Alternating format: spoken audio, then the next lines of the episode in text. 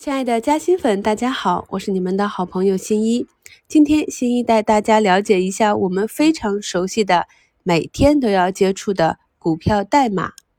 A 股在九十年代上市的时候啊，当时的电话号码都是六位，股票代码也模仿电话号码，采取了六位的数字编制。有些朋友可能还搞不清楚不同的代码有什么不同的意义，它们代表上市公司在不同的板块。遵守不同的交易规则。以字母六为首的股票代码是在上海交易证券所上市。以六零零、六零一、六零三、六零五为首的股票代码啊，其实比较好记，就是零一三五。那科创板呢，也是在上海证券交易所上市，它的代码前三位是六八八。啊，以零零和三零零开头的是深圳。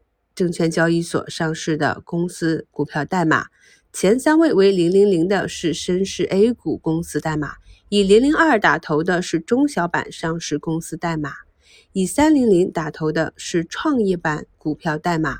以上是我们投资者日常接触到的比较多的代码类型。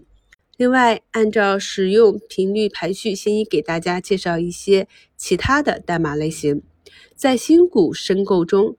沪市新股申购的代码是以七三零打头，深市新股申购的代码与深市股票买卖代码是一样的。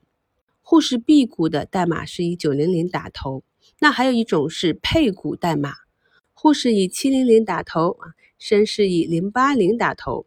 权证方面，沪市是五八零打头，深市是零三一打头。下一期再详细跟大家介绍一下配股。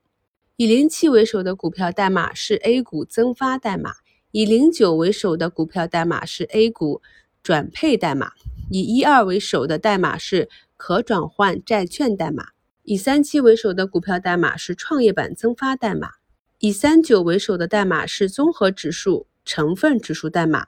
另外还有几种不常用到的代码，我会放到本节目的贴图中，供大家查询参考。